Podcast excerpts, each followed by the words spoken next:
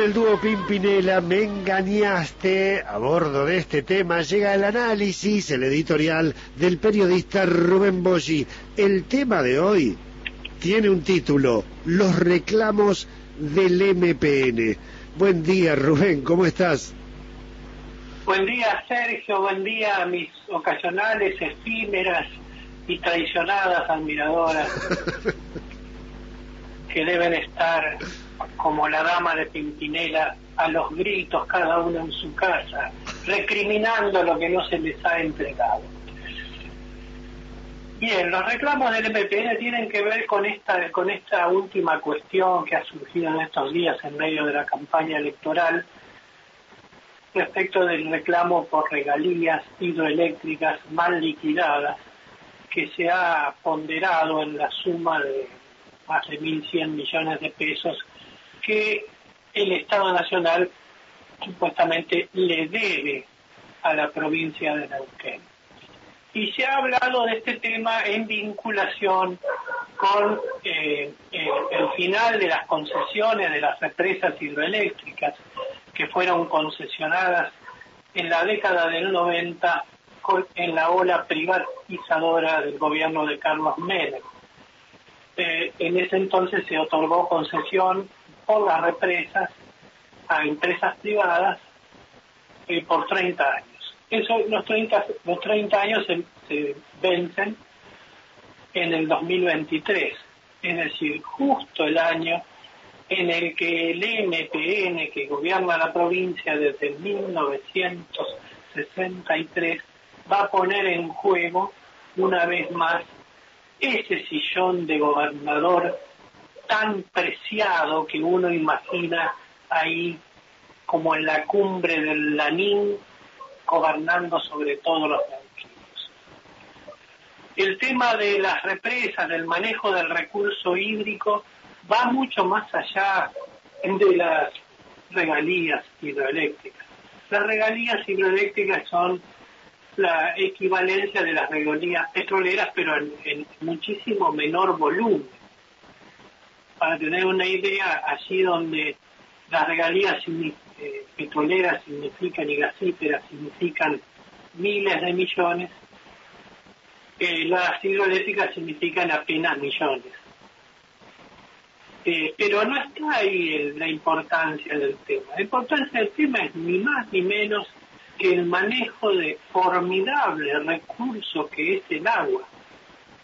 El principal recurso que ha tenido el ser humano, el principal recurso económico y de subsistencia que ha tenido el ser humano desde los inicios de la humanidad, desde que el hombre y la mujer empezaron a caminar en dos patas sobre la superficie de la tierra.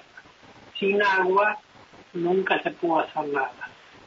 El hombre siempre estuvo vinculado, el hombre, especie humana siempre estuvo vinculada a la cercanía al agua, porque si no, no se puede vivir.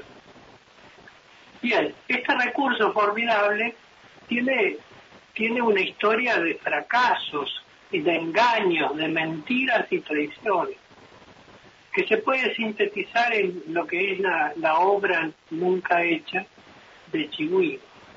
Chihuahua una represa emblemática, que fue ideada junto con otras en la década del 60 del siglo pasado y empezado a concretar en la década del 70 en lo que hace por ejemplo, el, la represa de Chocón, el complejo Chocón Cerros Colorados.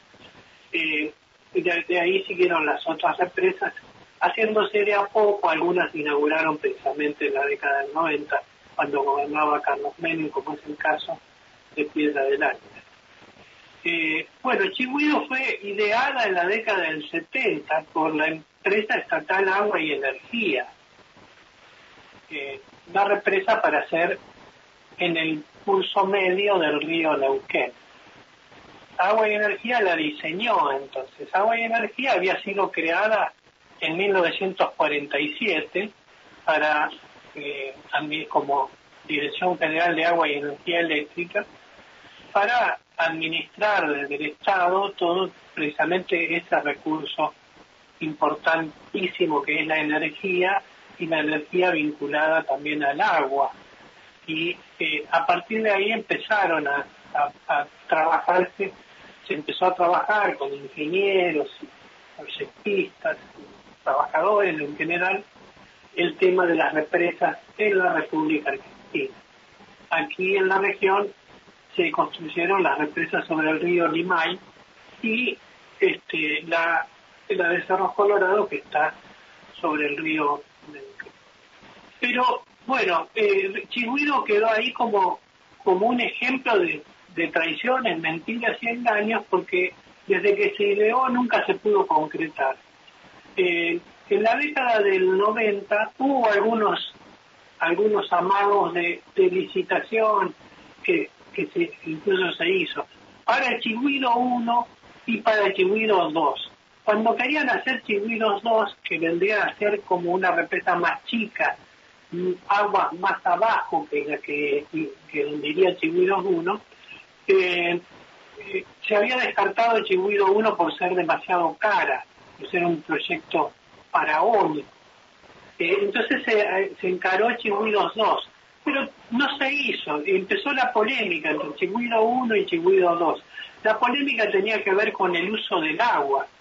Los que impulsaban Chigüiro 1 querían hacer un canal que se llamó entonces el proyecto Canal Lololco, un canal que traería el agua desde la, aquella represa construida eh, prácticamente en las nacientes del, río Neuquén, bien arriba, por gravedad, sin necesidad de bombeo eléctrico y nada, traería el agua hasta la zona centro de la provincia de Neuquén, particularmente hacia Cutralcó y Plazahuín. Fue un proyecto que durante los 90 tuvo mucho impacto, pero se quedó, en eso, en un proyecto. Después, en el año 2008, se, eh, reflotó el tema de Chihuiro 1 con el gobierno ya de Jorge Zapata. Chihuiro 1 calculada una represa gigante, una represa de 100 metros de alto, con, con un embalse de 18.000 hectáreas, con una altura respecto del nivel que iba a tener el agua en la represa de 630 metros sobre el nivel del mar y con una producción eléctrica de 637 megavatios. Una obra muy importante de más de 2.300 millones de dólares que se licitó, se adjudicó, se desadjudicó y entró en la vorágine de, las, frustraciones y las imposibilidades artísticas. Por lo tanto, cuando hacemos el reclamo, cuando el gobierno del MPN hace el reclamo de una mísera regalía, en realidad acá lo que tendría que hacer es un mayúsculo reclamo mezclado con mucha acción propia de parte de la provincia para poder finalmente hacer esa represa que está instalada en la imaginación pero no en los hechos concretos, eh, encararla definitivamente y hacerla, porque el uso más importante que se puede dar al agua en la provincia de Neuquén no es el de la producción de energía eléctrica, el uso más importante es el uso para riego, precisamente lo que no se ha hecho. Cuando hicieron el Chocón, prometieron riego, nunca se cumplió. Entonces tenemos mucha cantidad de agua acumulada en los embalses, aún en estos años de sequía, y poca capacidad de riego y mucho desierto, mucha tierra improductiva en la provincia de Norte.